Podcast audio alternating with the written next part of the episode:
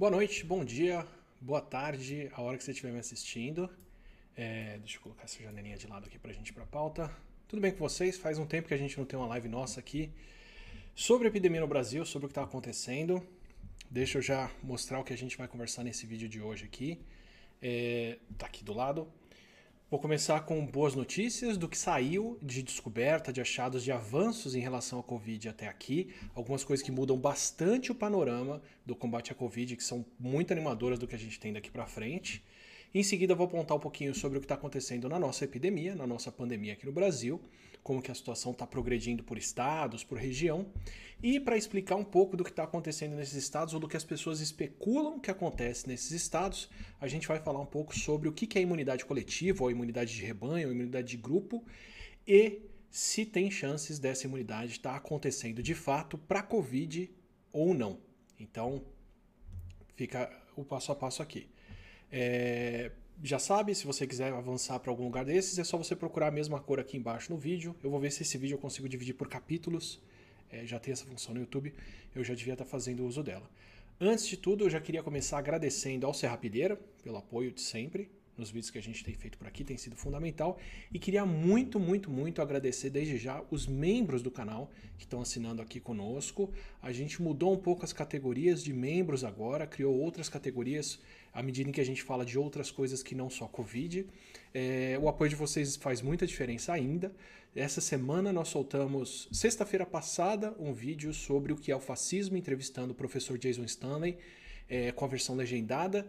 E essa semana nós colocamos esse mesmo vídeo com a versão no ar com interpretação. Eu chamo de dublagem, mas na verdade é uma interpretação, tem uma intérprete é, fazendo a tradução do que o Jason fala. E por ser um tema que não é monetizável, inclusive tudo, essa dublagem, essa interpretação só foi possível por causa dos membros.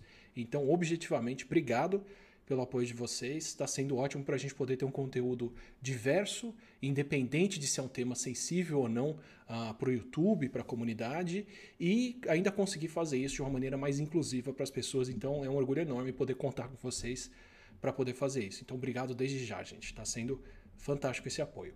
Para partir para as notícias, é, vamos lá.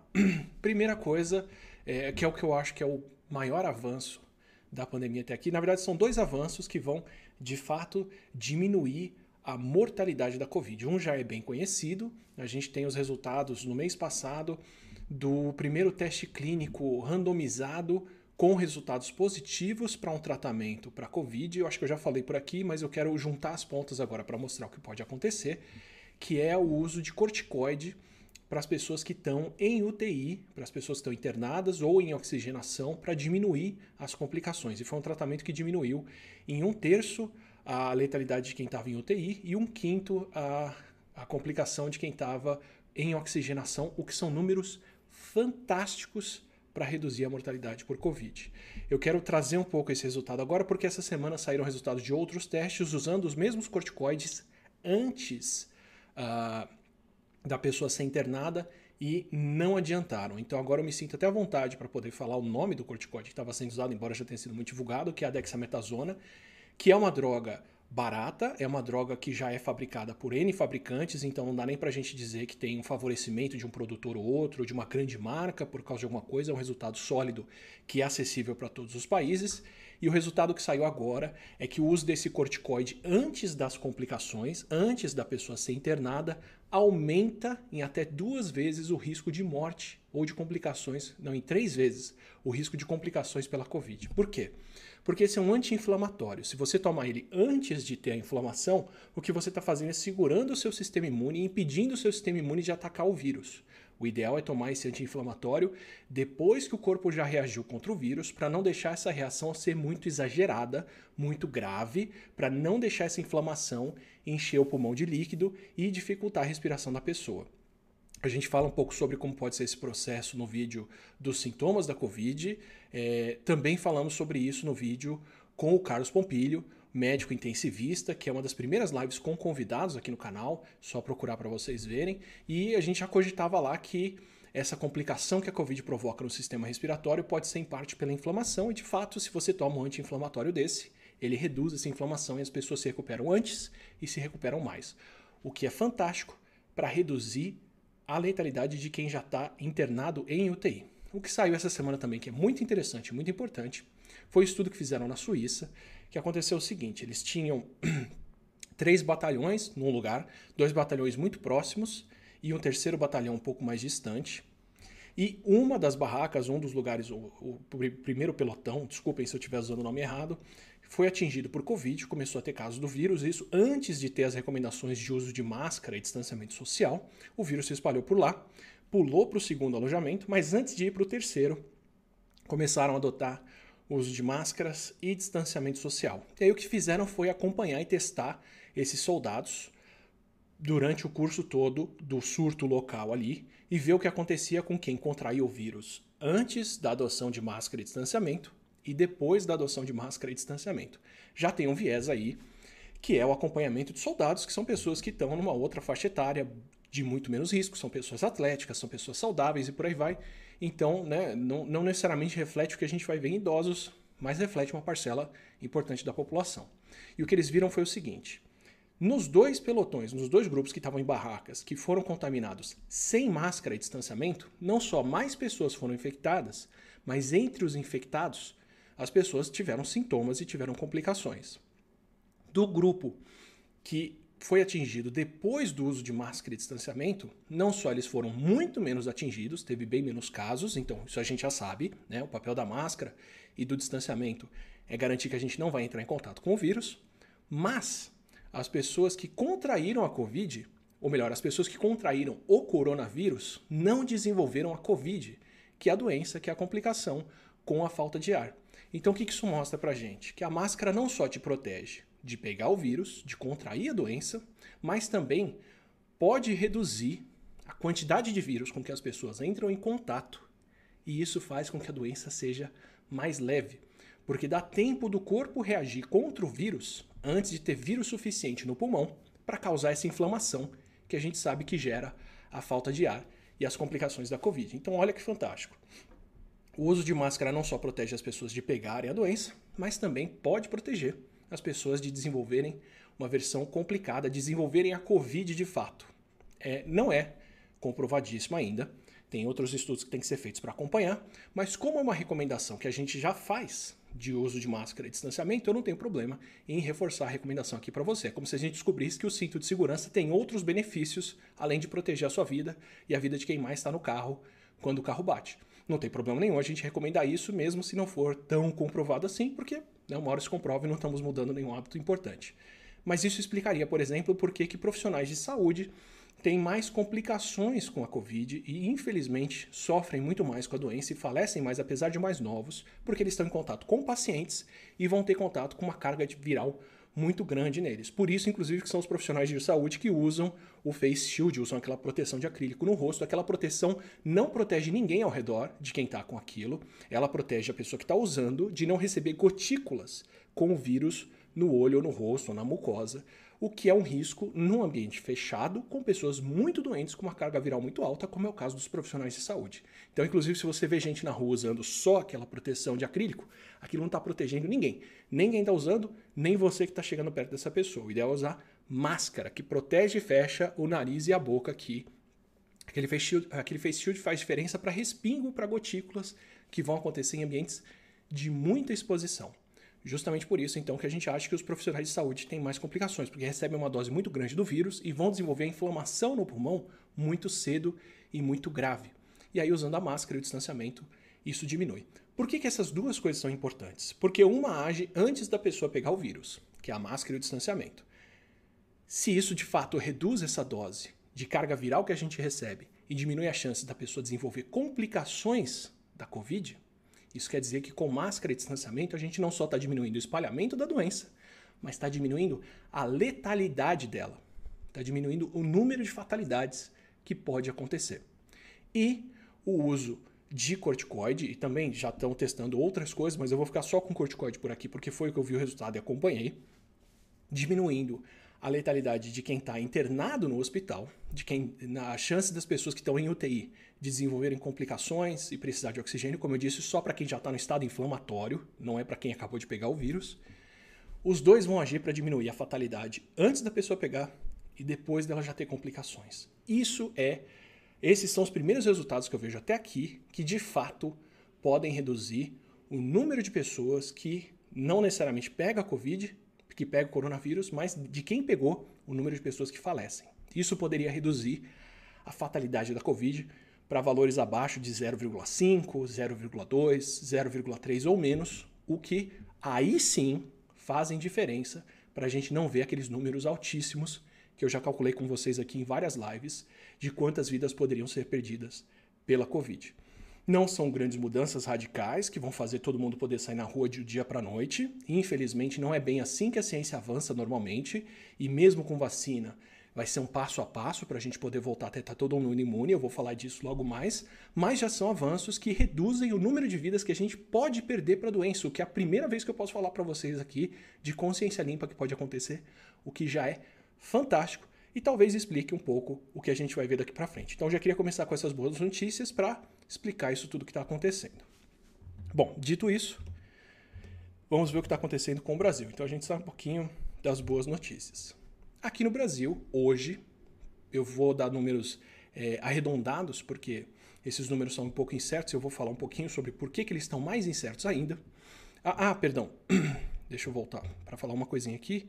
Ainda nas boas notícias também estamos andando com a fase 3 de testes de pelo menos três vacinas candidatas agora. Duas estão sendo testadas aqui no Brasil e mais uma, pelo menos, fora daqui, que é a vacina que está sendo desenvolvida nos Estados Unidos e a da Alemanha. Acho que são três ou quatro, mas aqui no Brasil são duas, já com certeza andando em fase 3, que devem dar resultado logo mais. Ou seja, mais uns dois ou três meses no máximo para a gente ver se as primeiras doses das vacinas fazem uma imunidade protetora nas pessoas. Então, logo mais a gente deve começar a ter boas notícias. Já conversei com vocês que a produção de vacinas pode não necessariamente ser rápido o suficiente para a gente ver isso tão cedo, mas esses resultados importantes começam a sair logo mais. Já está na hora de começar a cruzar o dedo e esperar para ver se essas imunidades são protetoras, o que é muito bom. Mas vamos lá. Do Brasil. É, então, dando os números arredondados aqui, falando sobre o que a gente está passando no Brasil, hoje, dia 24 de julho, a gente tem por volta no Brasil de 2,3 milhões de casos no país de coronavírus e 85 mil vidas perdidas, 85 mil óbitos. Se não é esse número exato, estamos próximos dele. É, 2,3 milhões de casos com certeza já passamos. Esse número de óbitos talvez não passemos hoje, é provável que sim. Se não, amanhã no máximo a gente chega nesse número. É, em parte é de se esperar que o Brasil tenha muitos casos, somos um país continental, temos 200 milhões de habitantes, mas eu quero dar uma proporçãozinha para vocês entenderem que não era necessariamente para esse ser o caso aqui, para a gente estar tá nesse volume de casos no Brasil. O nosso país, com 210 milhões de habitantes, tem por volta de 2,7, vou arredondar para cima, 3% da população mundial. Então, de cada 100 pessoas no mundo, 3 são brasileiras. Na Covid, dos casos confirmados de coronavírus, o Brasil tem 14,5% desses casos. Isso eu calculei para os números de ontem que já tinham saído. Isso quer dizer que por volta de 15 de cada 100 casos de Covid no mundo estão no Brasil. Ou seja, a nossa relação de número de casos e tamanho de população não bate. E das mortes dos óbitos por volta de 13%. Então, de cada 100 pessoas que morrem de Covid no mundo, 13 são brasileiras, pelo menos quatro vezes mais do que a gente esperaria por proporção na população. Então a nossa situação está séria em relação ao resto do mundo. Brasil, Índia e Estados Unidos concentram metade dos casos e acho que mais da metade dos óbitos já por Covid no mundo do que está acontecendo. E estamos com esses casos crescendo ou estabilizando já tem um tempo. Eu vou dizer já é, qual dos dois que acontecem por aqui. Mas já para deixar é, muito claro desde o começo aqui, o Brasil começou a fazer uma coisa com os números que complica demais a vida de quem quer analisar isso, o que inclui a minha.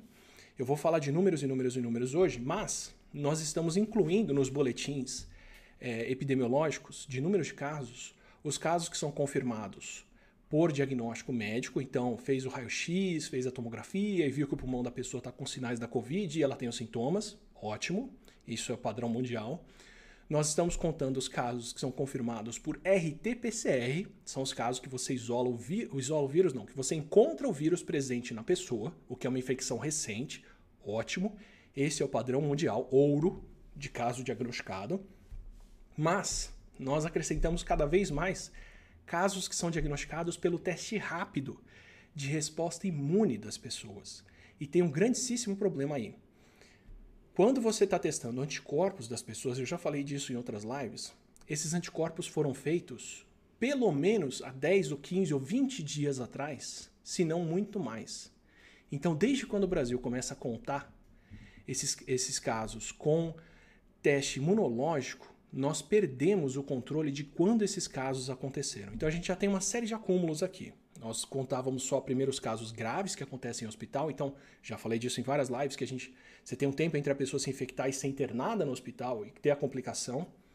Tínhamos o atraso do resultado dos testes sair, porque tinha teste represado, porque está faltando reagente, porque está faltando é, kit para teste, cotonete para fazer a coleta do nariz das pessoas, que é o SWAB, está faltando uma série de coisas, isso é um problema mundial, ok. Agora nós temos um outro problema. Além de todos esses atrasos, o resultado positivo, eu não tenho como saber se a pessoa estava com o vírus ou contraiu aquilo no momento próximo ao da coleta. Então eu posso ter resultado positivo para o vírus hoje, pelo teste imunológico, pelo teste sorológico, de gente que pegou o vírus em março, na verdade. Em abril, são casos de coronavírus no Brasil? São, ótimo, legal que a gente está sabendo que eles aconteceram. Mas eu não tenho mais o controle de quando esses casos aconteceram. E se eu não tenho controle de quando esses casos aconteceram, eu não sei se dos 65 mil testes de Covid positivos que eu estou vendo hoje, 40 mil aconteceram esse mês, 40 mil aconteceram ainda no final de julho, o que era mais ou menos o que a gente podia contar até enquanto a gente fazia só RT-PCR, ou se parte desses casos, de repente 30 mil deles, aconteceram em maio, aconteceram em junho, aconteceram antes. Então, o número de diagnósticos positivos de Covid no Brasil é um número que a gente não pode usar para estimar a situação epidemiológica naquele instante mais. Já tinha uma série de complicações, agora muito mais por estar incluindo isso. Foi só assim que a gente passou de um milhão de diagnósticos.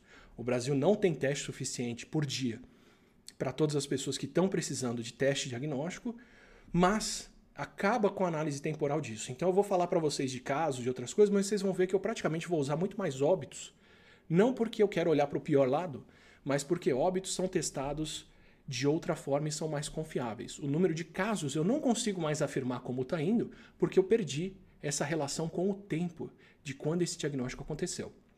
E eu vou explicar um pouquinho o resultado disso. É, outra coisa que aconteceu essa semana, ontem saiu na revista Science um estudo de um grupo brasileiro, de um grupo internacional muito grande, muito forte, vários grupos, aliás, com uma análise de mais de 40, 420 sequências de coronavírus coletados no Brasil. Essa análise tem uma série de coisas interessantes. Por exemplo, eles viram três grandes grupos de coronavírus circulando no Brasil. Nada de especial de um grupo em relação ao outro, é normal nesse momento o vírus que entra e se espalha mais fazer um grupo só dele por causa do que a gente chama de efeito fundador, porque ele fundou essa infecção e está se espalhando. Não tem sinais de que um grupo de vírus ou outro é mais perigoso, ou mais leve, ou mais tranquilo, ou qualquer coisa assim. Não tem grandes diferenças entre os vírus, o que é ótimo para quem está fazendo vacina. É sinal de que o, COVID, o coronavírus não muda tanto. É um sinal de que a gente deve ter vacinas que, se funcionarem, vão funcionar por bastante tempo, até aqui, por tudo que a gente pode ver, o que é muito bom. Mas eles recriaram quando o vírus entrou no Brasil. Então, amostraram mais de 420 pessoas, o que é uma amostragem bem grande, bem grande mesmo. Quando eu trabalhava com análises, era muito frequente a gente não ter acesso a tantas sequências assim. Várias regiões do Brasil e foram ver quando o vírus entrou e de onde ele veio, por comparação do que é mais próximo em relação a ele. Primeiro, as introduções no Brasil são, acho que todas, praticamente todas, todas até onde eu vi, ou da Europa ou dos Estados Unidos. E todas elas puderam ser reconstruídas para depois do dia 20 de fevereiro, por volta do carnaval. Por que, que isso é importante? Primeiro, pode ser antes do carnaval, e o carnaval pode ter contribuído para isso ter se espalhado aqui? Pode ser o caso. O artigo não resolve as duas coisas. É compatível com já ter um pouco de vírus aqui antes, é compatível com ter gente chegando durante o carnaval com o vírus. E o artigo não me diz quem são as pessoas que trouxeram esse vírus. Eu sei que a introdução é europeia, mas eu não sei se são europeus que vieram para o Brasil ou brasileiros que estavam voltando da Europa para cá. E isso no carnaval estava acontecendo de qualquer forma. O que se sabe é que não foi uma introdução da China. Por N motivos, o Brasil tinha fechado os aeroportos, os portos e tudo para a China desde muito cedo. Foi o que aconteceu com o mundo todo. Todo mundo se fechou para a China, mas os casos acabaram vindo da Europa, como Itália ou dos Estados Unidos. E são mais de 100 introduções internacionais, o que quer dizer que se a gente tivesse seguido as recomendações que o grupo do Anderson fez lá em março para o governo federal e fechado aeroportos e a entrada de pessoas da Europa também, teríamos nos protegido de muitos desses casos que entraram por aqui. Mas também é importante para a gente saber o seguinte: essa introdução no fim de fevereiro dava tempo da gente ter reagido e ter agido a respeito do vírus. Seria muito mais complicado se ele já tivesse aqui desde janeiro ou dezembro.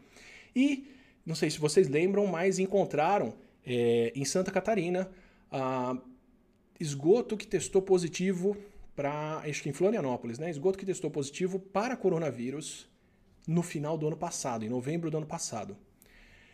Eu não sei, o estudo não é muito claro com isso, eles não sequenciaram que vírus que estava nessa amostra para saber se é o SARS-CoV-2 certinho que causa a Covid, embora a tendência seja esse tipo de vírus, mas o que esse resultado aqui mostra do pessoal encontrar os vírus é, circulando aqui desde o final de fevereiro é que se a gente tinha vírus presente no Brasil em novembro ou antes, não é o vírus que se estabeleceu e está circulando até agora por aqui. Pode ser que o pessoal do último estudo não mostrou o suficiente para encontrar, mas eu acho muito difícil da gente ter o vírus aqui há tanto tempo sem ter casos. Tudo joga para a gente ter realmente tido essa introdução no final de fevereiro, começo de março, quando a gente inclusive detectou os primeiros casos aqui, vindos da Europa, como a gente detectou as pessoas voltando da Itália por aqui, e sim ter tido tempo de reagir e fazer alguma coisa a respeito dos números de casos. Mas, vamos lá. É, avançando um pouquinho sobre o que a gente tem no Brasil, eu queria fazer uma comparação nossa com Estados Unidos e com Israel, para vocês verem o que, que a gente está passando. Então, aqui, é, Israel voltou a ter um aumento de casos de Covid recente. Eles tinham controlado bem a situação, mas reabriram. Dá para ver, né? Dá para você ver aqui. Ó. Israel teve um aumento de casos. O que, que eu fiz aqui? Israel tem dezenas de milhares de casos. Eles estão com 50 mil casos, ou um número próximo desses, mas a população lá é muito menor. São 8 milhões e alguma coisa, quase 9 milhões de habitantes em Israel. E se a gente corrige ca os casos confirmados por milhão de habitantes, dá para ver que Israel está em índices de Covid próximos do Brasil. Então, me acusam o tempo todo de não levar em conta o tamanho do país e a nossa população, pois está aqui. É o caso de Israel. São poucos casos em termos absolutos, mas se a gente olha em termos relativos por habitante, Israel está próximo do Brasil em número de novos casos, apesar dos esforços que eles estão tendo lá para combate do vírus. Quem quiser entender um pouco mais sobre o que acontece em Israel, tem o xadrez verbal de política internacional sobre Covid, é, em que eu falo com o Felipe, com o Matias, e a gente já explicou o, o país várias vezes por lá, várias vezes mesmo. É, aqui na América do Sul, com certeza Peru e Chile estão pior do que o Brasil nesse índice. O índice de casos por milhão de habitantes dos dois países está muito mais sério. A Bolívia possivelmente está chegando lá, na América Central, o Panamá também e mais alguns outros países. A América do Sul e a América Central como um todo estão muito mal de Covid estão liderando de longe o mundo em número de casos. Talvez a gente veja a Ásia fazer o mesmo mais para frente. Por enquanto é aqui que está sério assim. Mas olhando então para Israel, em número relativo de casos, eles tiveram uma subida parecida com a subida dos Estados Unidos e mais ou menos na mesma época. Só que Israel fechou. Eles fizeram um lockdown no país, não deixavam as pessoas saírem na rua, não deixavam as pessoas circularem. O problema que eles têm lá, que facilita a transmissão do COVID, da Covid, do coronavírus, é que Israel tem um grupo de judeus ortodoxos com famílias bem numerosas, com 8, 10 pessoas, que não estavam seguindo as recomendações de distanciamento. Foi um trabalho bem grande, a gente fala disso no xadrez verbal bastante. Mas fizeram lockdown e aí vocês veem o que aconteceu com os casos que eles começaram a cair. Quando a situação já estava controlada há mais de um mês, quando eles já estavam nessa queda há mais de um mês, o que, que eles fizeram? Reabriram as escolas, reabriram o comércio, retomaram a atividade, e aí um tempo depois o número de casos subiu. Então eu queria mostrar Israel para vocês, para mostrar que eles tiveram uma situação mais séria que a brasileira, conseguiram controlar com o lockdown, é um país menor, são poucas cidades, faz sentido fazer isso mais fácil, mas assim que retomaram a atividade econômica, os casos subiram.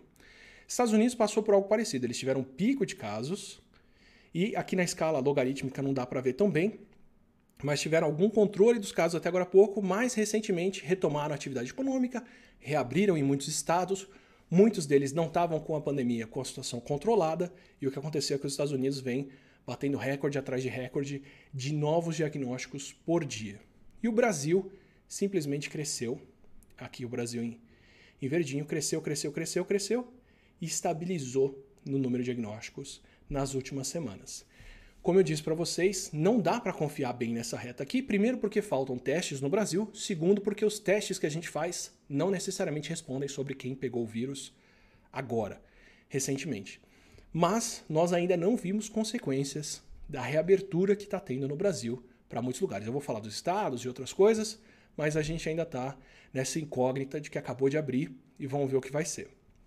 É possível que a gente saia disso aqui para uma subida dessas como a americana ou a de Israel, por conta de retomada de atividade, especialmente com abertura de escolas. E a abertura de escolas tem resultados recentes mostrando que não necessariamente é, levam a um aumento de casos entre as crianças lá dentro. A Covid realmente parece. O coronavírus parece ter mais dificuldade para infectar e causar sintomas em crianças, mas quando você coloca as crianças na escola, os pais podem voltar a trabalhar e circular, a atividade retoma, as pessoas voltam a circular, foi o que aconteceu em Israel. E no Chile, num surto numa escola que eles tiveram um pouco antes de ter lockdown mesmo, e depois que teve o lockdown, eles, as pessoas fechadas em casa, eles podiam acompanhar e testar para saber quem tinha pego o vírus ainda na escola, porque agora elas não podiam mais circular. O que eles viram foi que de um surto escolar que aconteceu no Chile, em Santiago, se eu não me engano, quem de fato ficou doente e teve complicações não foram as crianças, foram os professores e os profissionais que gerem e cuidam da escola, zeladores e por aí vai. Então existem riscos associados sim, e a gente vai ver o que vai acontecer aqui se de fato tiver essa abertura. Mas isso são os casos. Vamos ver o que aconteceu com os óbitos nesses dois lugares e por que, que a gente sabe que o Brasil não está acompanhando tão bem os casos quanto Israel e Estados Unidos. Se a gente olha para as mortes, também por milhão de habitantes, corrigindo por população, dá para a gente ver que Israel fez o quê? Aumentou realmente em óbitos, controlou e agora está subindo devagar. Mas vocês viram no gráfico anterior, ó, Israel tem mais casos por milhão de habitantes do que o Brasil. Quando eu olho para mortes por milhão de habitantes, Israel tem bem menos. É sinal de que eles estão testando muito mais gente e estão diagnosticando mais pessoas com coronavírus do que o Brasil. Estados Unidos, a mesma coisa. A curva de mortes dos, dos Estados Unidos está bem abaixo da brasileira, muito antes ó, eles retomarem os casos. Os Estados Unidos já passou o Brasil em casos, mas ainda não passaram o Brasil em mortes diárias por milhão de habitantes. Esse número brasileiro estabilizou faz bastante tempo já, pelo menos desde o começo do, desde o meio do mês de maio para cá, o Brasil tem tido uma média de mil mortes por dia, bastante estável. É a média mais alta do mundo. São índices que diariamente são os mais altos do mundo em números absolutos. Já tem muito tempo. Os Estados Unidos talvez tenham mais mortes do que a gente agora. Em números relativos, tem alguns países que estão pior do que o Brasil, como é o caso do Chile, há bastante tempo já, que ainda está mais alto do que o Brasil em milhão de habitantes, mas eu não incluí no gráfico aqui porque eu queria comparar só os três países. Mas olha só, Israel está vendo as mortes acontecendo de novo por causa da reabertura. Os Estados Unidos ainda não começaram a ver de fato essas mortes aumentando. E o Brasil ainda é uma incógnita aqui. O que a gente vai ver daqui para frente é se essa curva aqui vai se estabilizar por mais tempo, se ela vai cair, eu espero que caia, ou se ela vai subir. É, a tendência, e isso vai ficar muito claro em pouquíssimos dias aqui no Brasil, é, é de subida nos últimos dois ou três dias recentes. O que, que é uma tendência de subida nos dois últimos dias recentes? O número de diagnósticos no Brasil terça, quarta e quinta-feira dessa semana foram os índices mais altos que a gente vê há muito tempo aqui. A gente bateu recorde de diagnósticos, mas às vezes isso é por teste represado, é por causa de números que não foram divulgados antes. Mas se eles continuarem subindo dessa forma, é capaz da gente entrar num outro regime de subida por causa de reabertura, com casos e com óbitos. A situação já é terrível, já faz um mês e meio que ela é terrível, que a gente está com esses números horrorosos de vidas perdidas diariamente mas a gente tem que ver agora nos próximos dias para onde isso vai. De qualquer forma, eu queria falar estado por estado do que está acontecendo. Então, aqui o que eu fiz foi entrar no Monitora Covid. Recomendo para vocês, eu vou deixar o link no Saiba Mais, se vocês quiserem saber como é que estão os casos de Covid no seu estado e na sua cidade. É um painel ótimo da Fiocruz.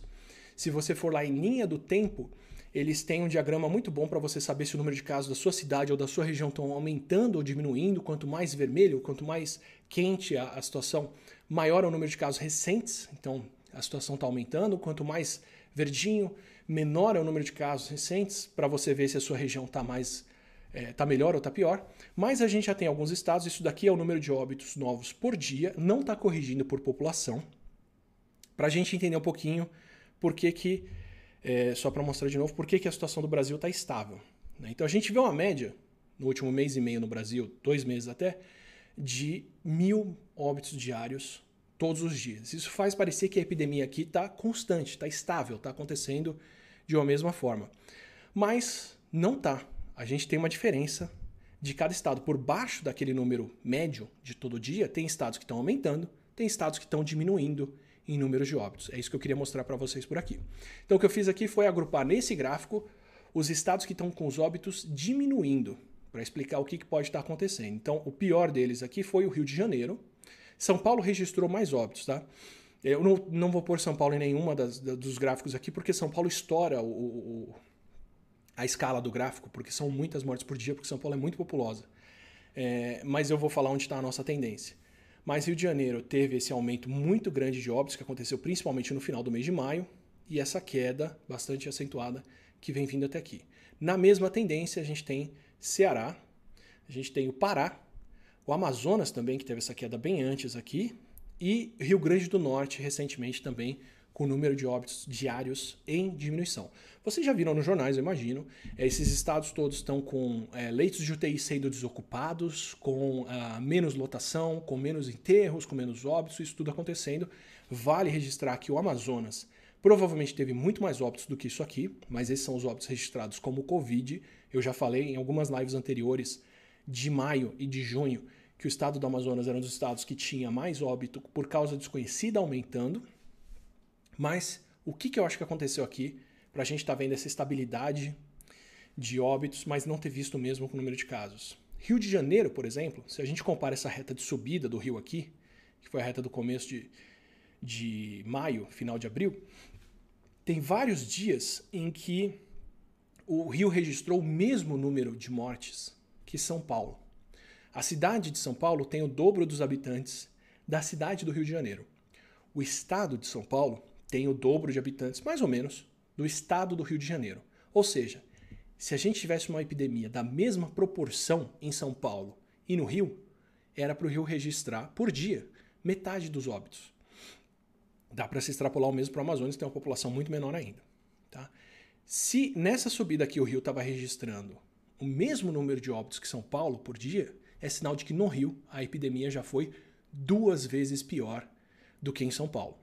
Já tiveram muito mais casos do que São Paulo registrou. E de fato, quando o pessoal foi fazer os testes sorológicos no Rio de Janeiro, só para adiantar esses números para vocês aqui, que eu vou falar deles de novo lá no fim. É, no Rio, por exemplo, se a gente olha para Rio das Pedras, para Rocinha e para a Cidade de Deus, tem mais de 20% das pessoas lá imunes, ou melhor, com resposta imune contra o coronavírus, ou seja, pessoas que contraíram o vírus. Rio das Pedras é 25%, quer dizer que um quarto da população que foi testada ela pegou o vírus. Rocinha, 23%. E Cidade de Deus, 28%. Quase um terço de Cidade de Deus contraiu coronavírus durante esse surto aqui que a gente está acompanhando, tá? Isso é o índice mais alto que eu já vi para qualquer bairro, para qualquer região de uma cidade. Eu vou dar números mais altos, mas em outras condições, para um bairro ou uma cidade, eu nunca vi um número tão alto assim. Então é sinal de que a epidemia correu muito solta lá, não teve teste, não teve diagnóstico para essas pessoas, então os números do Rio de casos devem ter sido muito mais altos do que isso, mas nós não vimos, nós só vimos os óbitos crescendo e esses óbitos caindo agora. Então a situação de casos no Rio pode estar estável, mas o que ela esconde por trás é que eles já tiveram muito mais caso e não estão registrando mais tanto caso novo.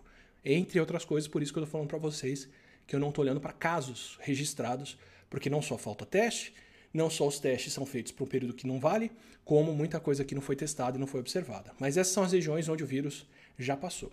A explicação que alguns elegeram para dar para isso aqui é dizer que se tem uma imunidade coletiva já, de que o vírus já circulou o suficiente aqui, já infectou tantas pessoas que agora elas estão imunes e estão protegidas. Eu vou discutir bastante se isso cabe ou não para o que acontece aqui. tá? é, teriam chegado em alguns lugares aqui a mais de 20% das pessoas com o vírus. Ok, isso são os estados, esses são os estados onde os casos estão caindo. Já adianto para vocês que uma interpretação que para mim faz muito sentido é a interpretação que eu fui receber do Anderson aqui. Procurem a live com o Anderson. Eu não lembro qual dia que foi, mas foi no final de maio, começo de junho, é, em que ele fala que esperavam já que a Covid, por ser um vírus respiratório, fosse circular no Brasil respeitando a temporada de vírus respiratórios, como é o caso da gripe, que começa primeiro nos estados do norte, depois Nordeste e Rio de Janeiro, depois Centro-Oeste, variável pra caramba, Centro-Oeste, depois Sudeste e depois Sul. A tendência que vocês vão ver aqui respeita muito do que eles disseram lá, mas eu vou falar quais são as interações que podem estar acontecendo aí. Esses são os estados em queda de óbitos.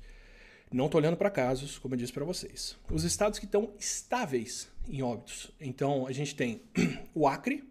O Acre está aqui embaixo, registrando a população é muito menor. Como eu disse, esse gráfico não é relativo aos habitantes. O Amapá, que está super alto aqui, teve bastante óbito, mas deu uma estabilizada, também está liberando leito. Dá para ver que não tem mais tantos casos, mas eu não consigo dizer que está em queda, porque, como dá para ver aqui, ainda está estabilizado. A Bahia também estabilizou, parou de crescer. Espírito Santo também está aqui embaixo. São os regimes que eles disseram que aconteceria no Nordeste. É, Maranhão também está por aqui. Vou falar de algumas tendências que são mais reforçadas no Maranhão.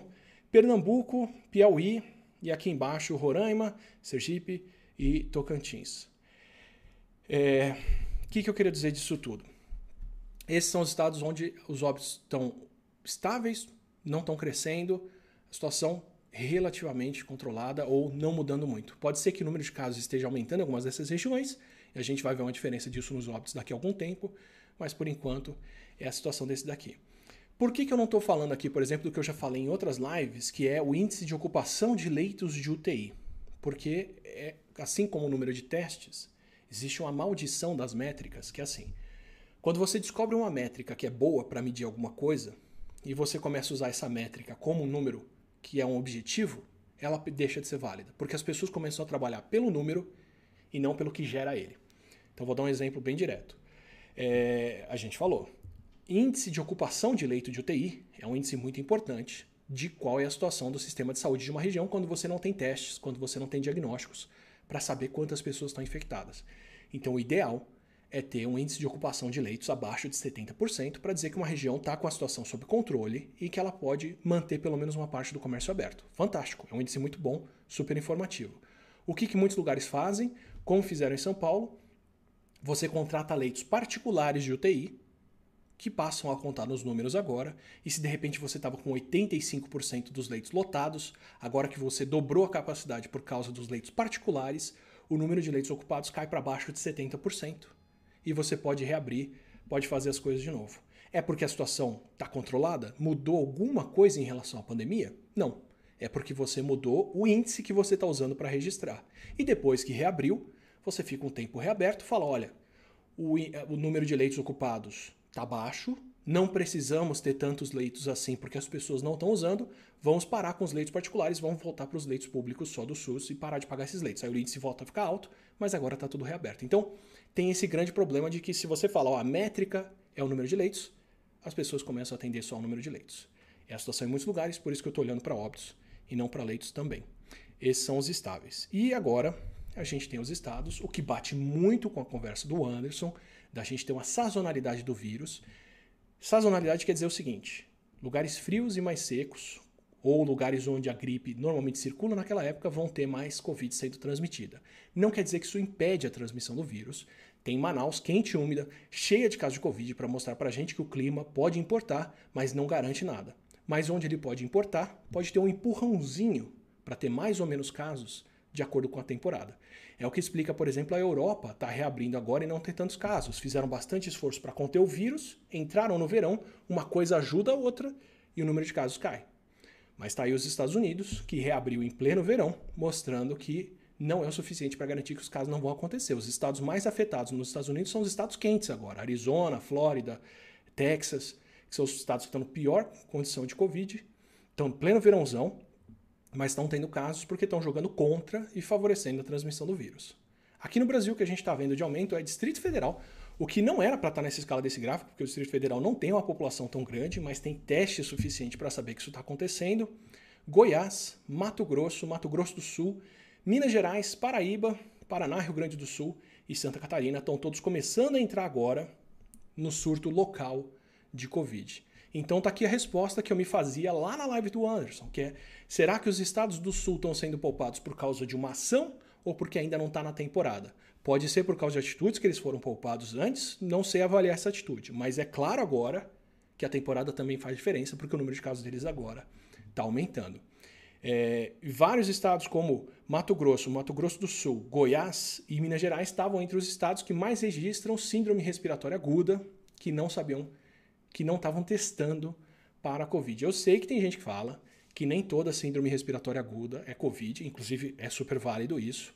Pode ser que as pessoas estão reparando e diagnosticando mais casos de síndrome respiratória aguda agora, quando a gente está numa época em que está todo mundo preocupado com isso e está fazendo esse diagnóstico nos hospitais, mas Minas Gerais, por exemplo, tem três ou quatro vezes mais casos de síndrome respiratória aguda do que casos de Covid. E é uma anomalia em relação a outros estados, incluindo São Paulo, Rio de Janeiro. Então, ou os mineiros estão com mais falta de ar, ou os mineiros estão testando menos. Eu não sei dizer para vocês por que, que essa proporção de casos de síndrome respiratória em relação ao Covid vai ser diferente lá enquanto eles estão com os casos subindo. Nem tudo precisa ser Covid, mas claramente está faltando teste e acompanhamento para saber o que está rolando aí.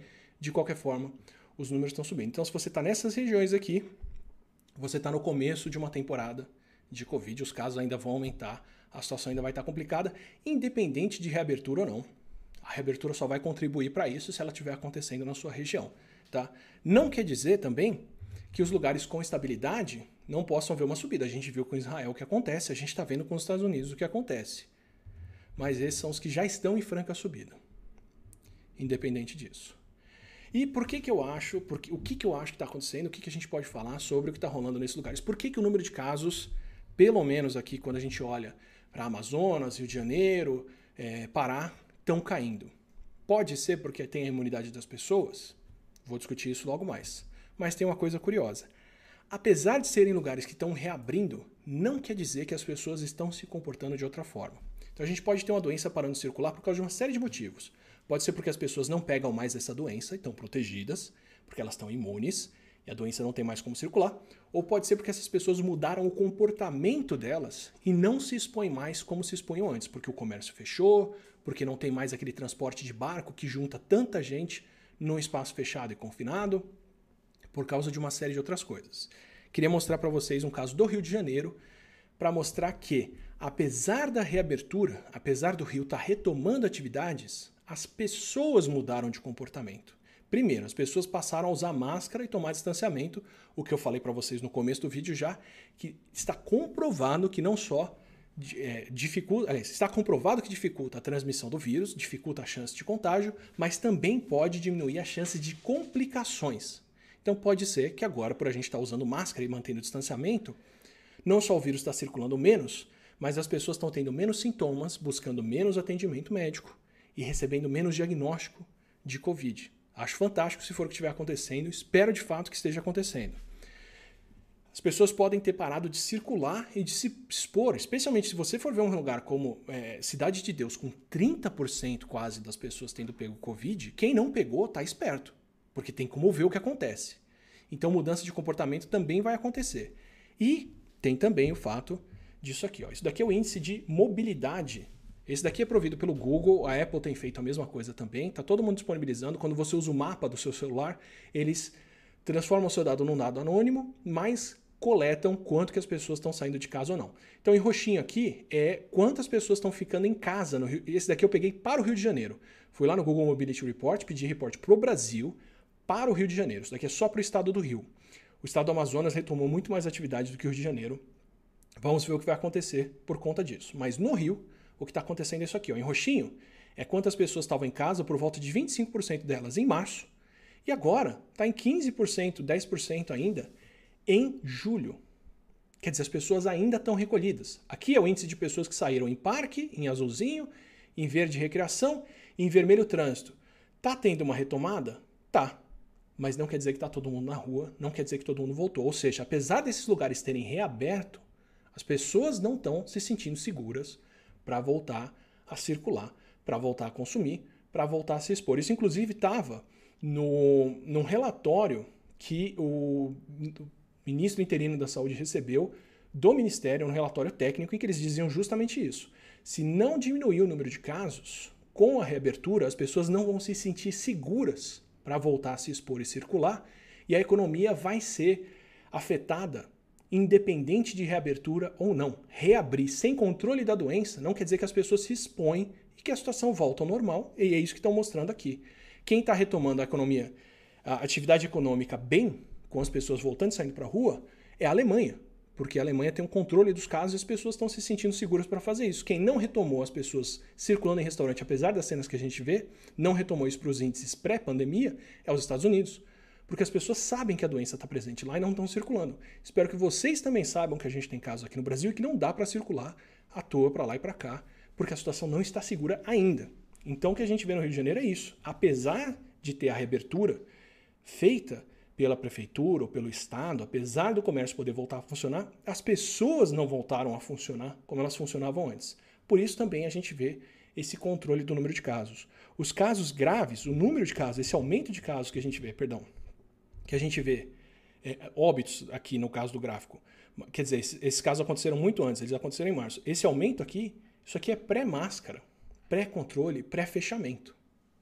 Pós-máscara é mais essa situação aqui. Provavelmente, inclusive, é por isso que a gente vê uma estabilidade em outros lugares, que são os lugares que só foram atingidos pelo vírus depois que o Brasil já tinha se mobilizado e já tinha se preparado. Então, o aumento que a gente vê no sul, no sudeste agora, não é um aumento de casos que vai causar tantas mortes quanto a gente viu no mês de março. Como eu disse, felizmente estamos numa situação em que a gente tem uma letalidade menor da Covid agora, por tratamento, pelo comportamento das pessoas. Então, os lugares que são atingidos agora vão ver essa redução. Mas também tem a tal da imunidade para a gente dizer o que está acontecendo. Ah, e perdão, tem uma última medida aqui que eu queria passar para vocês.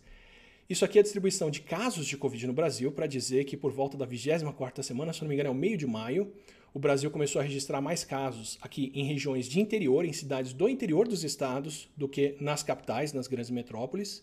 Então a gente teve a interiorização da doença, que já falamos aqui várias vezes, e mas essa diferença aqui ainda não se manifestou nos óbitos. A gente ainda não teve uma troca. Isso daqui é do relatório de Covid do dia 18 de julho. E por esse último relatório, o Brasil ainda não teve essa troca dos óbitos é, acontecerem mais na região interiorana do que na região metropolitana. Ou seja, tem essa demora de um mês, um mês e meio para a gente ver o efeito dessas coisas. Quer dizer que se a gente tem agora é, alguma mudança grande de casos ou de mortalidade por causa da reabertura, ainda vai ter esse mês, mês e meio para a gente ver essa diferença acontecendo é, na manifestação de sintomas das pessoas e por aí vai.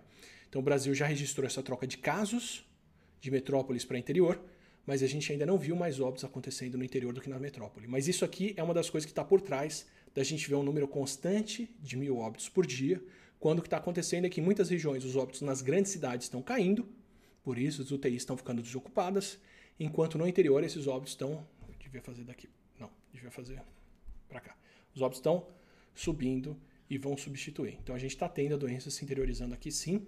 Isso acontece porque as pessoas circularam mais para o interior, isso acontece porque os casos estão acontecendo lá, isso acontece porque as capitais fecharam e muita gente foi embora das capitais com o vírus, inclusive, por feriado, por lockdown, por outras coisas que mandaram as pessoas para o interior. Isso aconteceu nos Estados Unidos, está acontecendo no Brasil agora. Mas vamos ver se dá para levar a sério a proposta de que muita gente fez de que a gente tem imunidade de rebanho protegendo as pessoas. Então vamos para o que, que é a imunidade coletiva. Só queria começar mostrando isso aqui. Eu estou cheio dos gráficos hoje, a dona Helena deve adorar. Isso aqui é o número de casos de sarampo, principalmente em crianças, que aconteciam no Reino Unido da década de 40 até 2007. Dá para você ver aqui que praticamente todo ano tinha um pico e de repente uma queda, um pico e uma queda, um pico e uma queda. Esse intervalo é de mais ou menos dois ou três anos.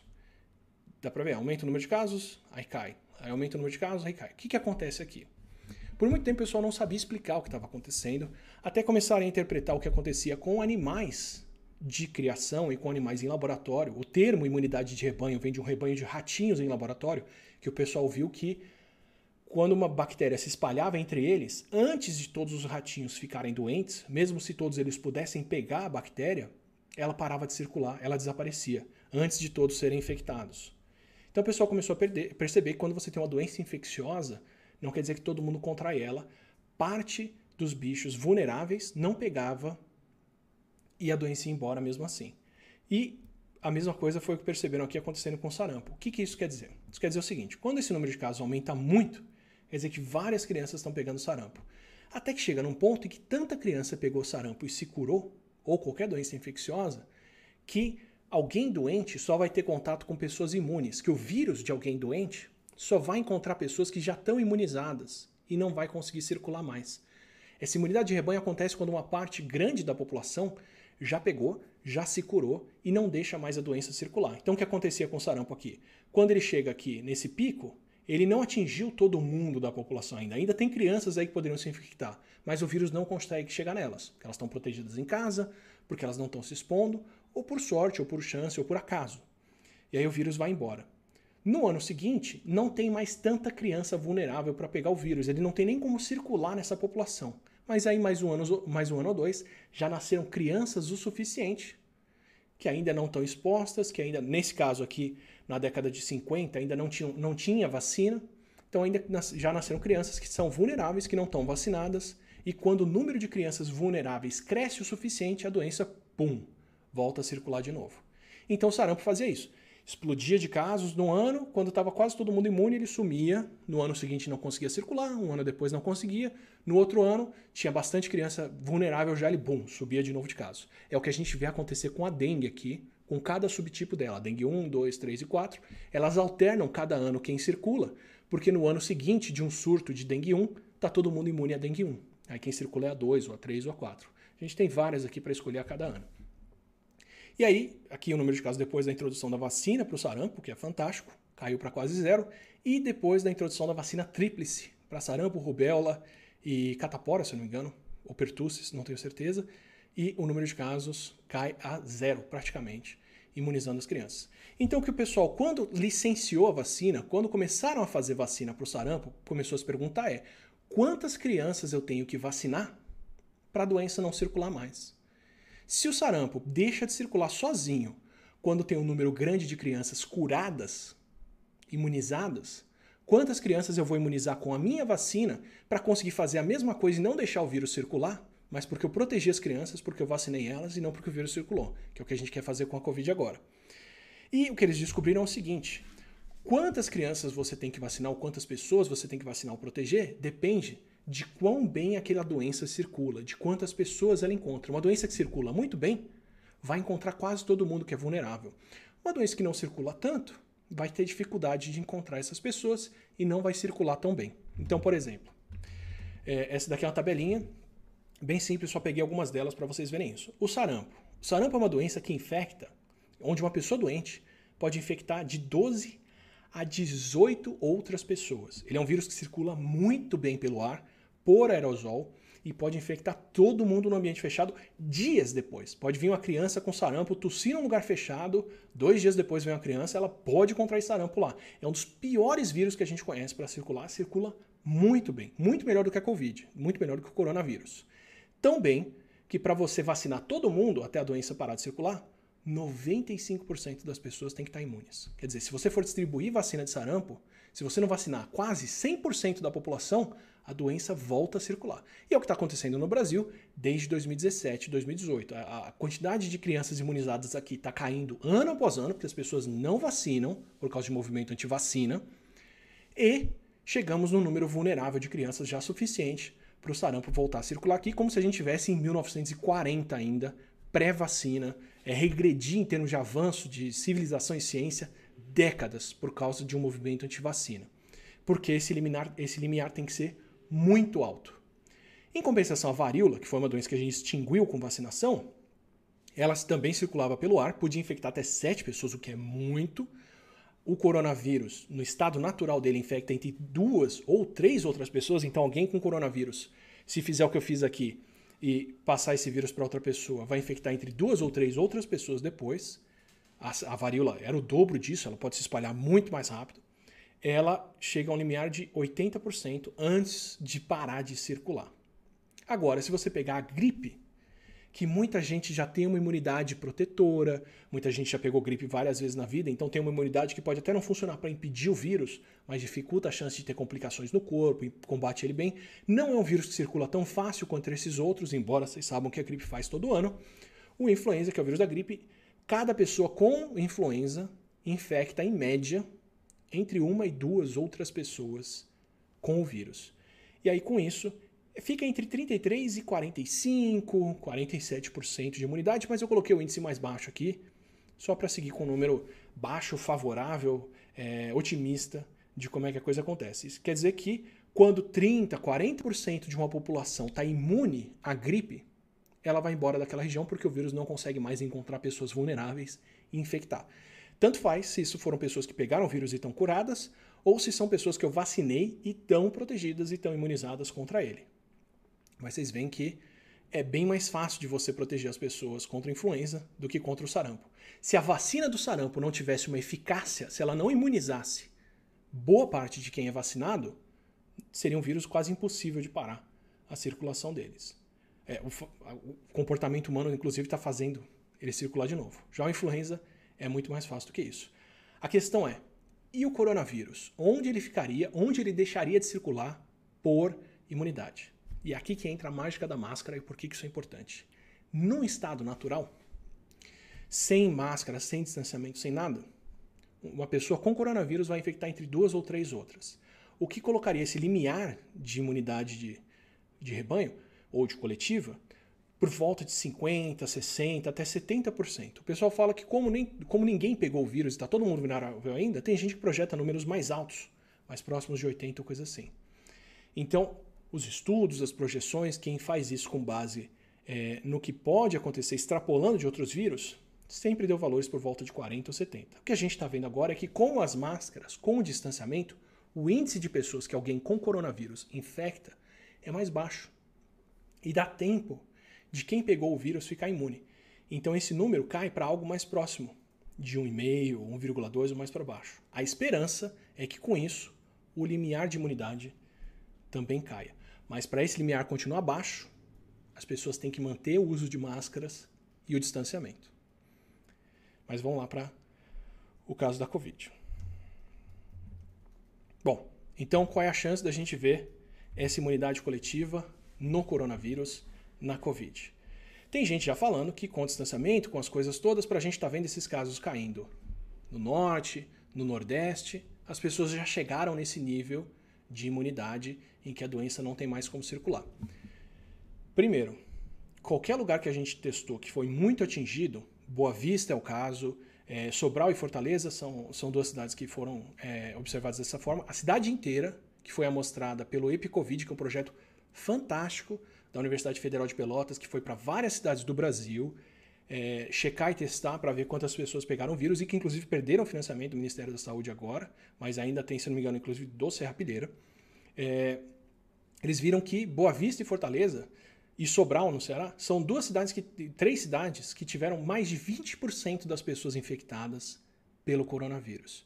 Então, mais de 20% das pessoas lá tiveram o vírus e se curaram dele agora. Isso quer dizer que pelo menos 20% das pessoas pode se infectar. Esses números para o Brasil são um massacre de qualquer forma. Porque se a gente pegar 20% dos brasileiros infectados, são 40 milhões de pessoas, 42 milhões de pessoas. Uma fatalidade de 0,5%, 0,7% dessas pessoas já é um número para cima de 200 mil vidas perdidas. Então não dá para contar com esse número, nenhum país achou isso aceitável. Mas primeiro, a gente não sabe se essa imunidade é protetora para sempre, quanto tempo ela dura, e a gente não sabe se as pessoas não podem ser infectadas de novo. Então a gente nem sabe se essa imunidade coletiva existe e acontece para o coronavírus. A resposta disso vai vir agora dos testes de vacinas. Se as vacinas forem protetoras, é um bom sinal de que a imunidade que as pessoas estão ganhando com a doença também pode ser protetora. Por quanto tempo? Só acompanhando a gente vai saber. Se a gente usa máscara e faz distanciamento, essa imunidade, mesmo que dure pouco, já é o suficiente para naquela temporada, naquele inverno, naquele período mais grave, a doença ir embora. Se a gente não usa máscara e não dá distanciamento, dá tempo da doença circular e infectar muito mais gente. Para isso eu queria usar dois exemplos aqui. Então, para quem está falando que com 20% de casos, com 23%, 28%, que pode ter acontecido nos piores lugares, como foi uh, o caso de algumas comunidades no Rio de Janeiro, a imunidade coletiva já acontece, eu queria dar dois exemplos, três exemplos, de situações que não foram bem o caso. A França tem um porta-aviões chamado Charles de Gaulle, Charles de Gaulle, é, de Gaulle, é de Gaulle, que é um porta-aviões militar. Eles tiveram uma tripulação, eles têm uma tripulação de 1.760 pessoas, pegaram o vírus no começo de abril lá dentro, teve um surto dentro do navio, e o navio é um espaço fechado, confinado, onde todo mundo respira o mesmo ar, onde a gente já mediu para o coronavírus que a transmissão pode subir de 2 a 3 em média para mais de 7 em média por infectado. Então, alguém infectado pode passar o vírus para quase 10 outras pessoas, porque está todo mundo fechado e próximo. No Charles de Gaulle, que também é uma população militar, de uma idade mais nova, pessoas saudáveis, 50, eh, dos 1.760 testados, 1.048 pegaram o vírus, ou 1.046. Então, dentro desse navio, dentro do porta-aviões, as pessoas estavam tentando manter distanciamento depois que descobriram que o vírus estava circulando lá. Mesmo assim, quase 60% das pessoas foram infectadas em um pouco mais de um mês. Então, com 20% das pessoas infectadas, a doença para de circular, não no ambiente fechado desses, não com as pessoas eh, impedidas de manter distanciamento.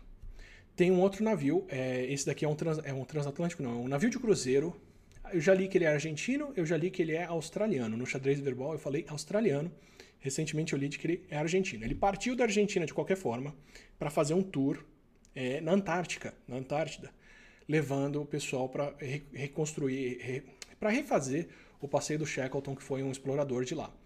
Das 217 pessoas a bordo, incluindo tripulação e passageiros, que, passageiros que tinham febre, passageiros que tinham viajado para a Ásia nas semanas anteriores, passageiros que estavam com é, qualquer sintoma de Covid foram impedidos de embarcar. Partiram de lá no mês de março. Já estava acontecendo a Covid, tentaram prevenir o vírus de circular ali. Partiram com 217 pessoas a bordo. Dessas 217 pessoas, menos de um mês depois, eles já tinham 128 pessoas dessas com o vírus. São 60% delas testando positivo para o vírus.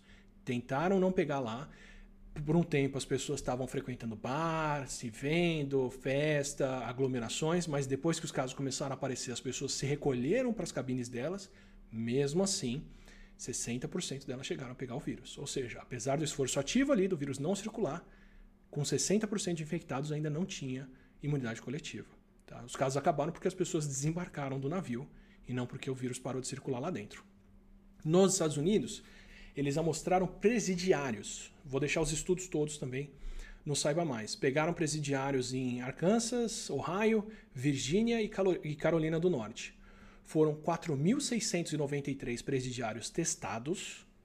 E vocês sabem que o presídio é um ambiente fechado, muita gente próxima, o mesmo ar circulando.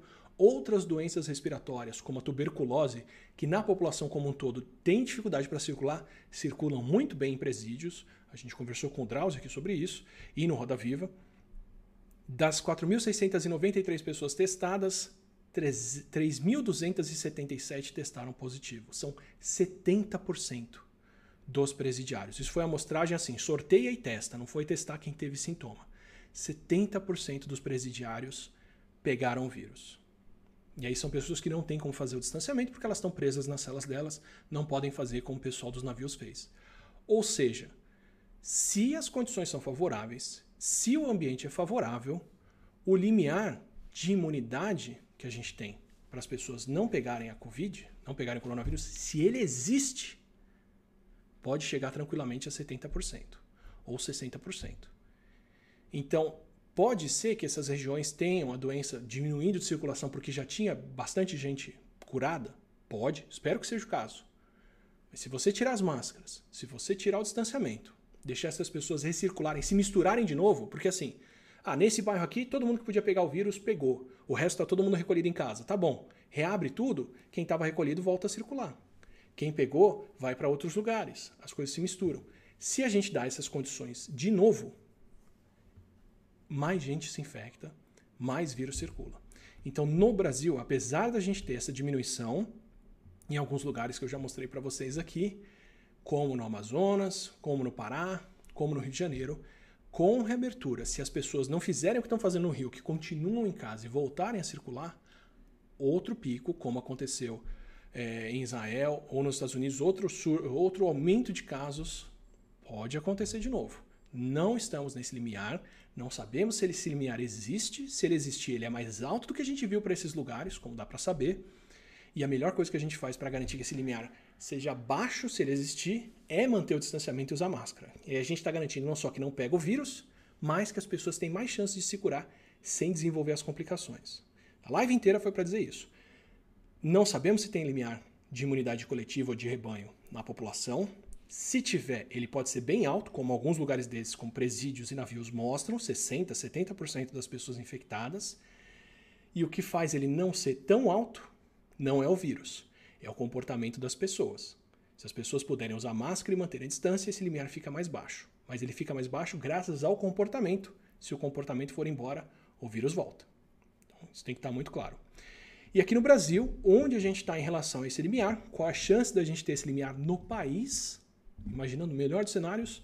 Pois bem, segundo ainda a Epicovid, pelos testes que eles fizeram em várias cidades brasileiras, extrapolando para a população aqui, por volta de 4% dos brasileiros pegaram o vírus. Eles estão estimando entre 4 e 5% dos brasileiros com vírus, entre por volta de seis vezes o número de pessoas com coronavírus em relação ao número de diagnosticados. Então, quando a gente fala que o Brasil tem 2,3 milhões, seis vezes esse número, 14 milhões por aí de pessoas pegaram o vírus. Tá? É que o número de, de pessoas curadas pelo EpiCovid é, se refere a meses, a dois, três, duas ou três semanas atrás, porque é o tempo que tem para essas pessoas desenvolverem os anticorpos. Então, eles estão dizendo que há duas ou três semanas do último relatório, que é do mês de junho ainda, tinha por volta de 4 ou 5% das pessoas com o vírus.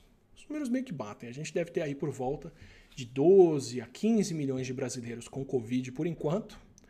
Só um sexto dessas pessoas testadas, mas isso quer dizer que ainda tem muitos milhões de brasileiros para pegar essa doença, mesmo se a gente fosse considerar os limiares mais baixos num cenário muito favorável para a transmissão e o que é muito indignante, nos próprios dados deles, a população mais atingida, que estava acima de 4%, que fez esse número ser tão alto, é a população de indígenas no Brasil, que são grupos tradicionalmente mais vulneráveis, biologicamente mais vulneráveis, não conviveram com doenças respiratórias como os europeus conviveram, como os africanos conviveram, e socialmente mais vulneráveis por dificuldade de acesso, por política geral do Brasil, por gerações, pela maneira como são marginalizados, tratados aqui no país há séculos. É só ver a live do professor Sidney Chalub, é só ver a conversa que a gente teve com a Márcia também, de Castro, na conversa dela.